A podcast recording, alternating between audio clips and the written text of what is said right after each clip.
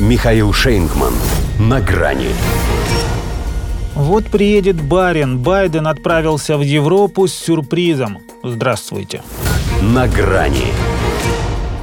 Терлим-бом-бом, терлим-бом-бом, а Джо идет купаться. Ему бы в мультике гнома играть, ведь тот еще типаж. До воды он, правда, судя по видео, так и не добрался, но на общественном пляже Делавера в пятнистых труселях и с полотенцем на плече он смотрелся гораздо уместней, чем в Белом доме. Все-таки пекло – это его.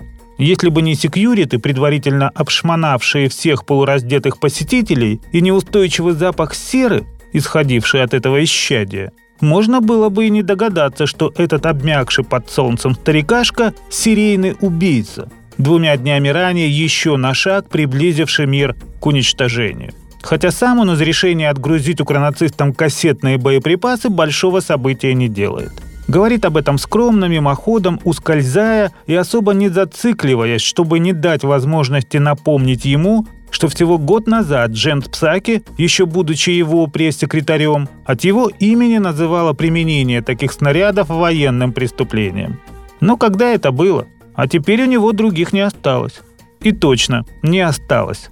Только терпение, ибо нет больше сил выносить эту тягучую мутатень с бестолковым контрнаступом. И желание прикрываться гуманизмом. Поэтому его администрация на всех уровнях уже выдает базу. Без обиняков признается, что массовая гибель гражданского населения – обычное дело при кассетных бомбардировках, причем зачастую дело отложенное из-за высокого процента не разорвавшихся сюрпризов.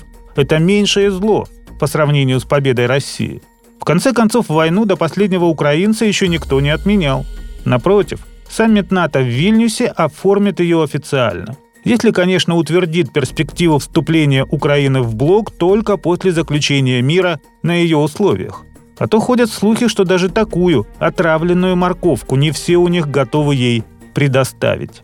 Но Байден пошел на поставку запрещенных, в том числе и в странах Альянса, бомб не только для того, чтобы в преддверии сходки заставить вассалов, несмотря на внутренние законы, признать, кто в доме хозяин – Общую позицию покорного лицемерия выразил президент Германии Штайнмайер. Мы, сказал, против подобного вида вооружений, но призываем не мешать США. Для отца Хантера еще и возникла острая необходимость сменить пластинку на кассету. Теперь журналисты первым делом интересуются у него о ней, а о кокаине в Белом доме уже не успевают, поскольку он убегает.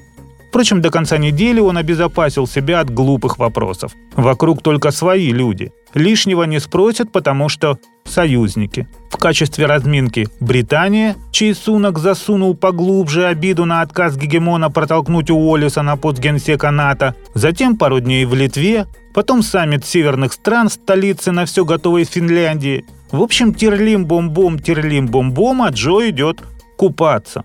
В овациях, восхищении и преклонении. Хотя ему бы в мультике про гнома сниматься.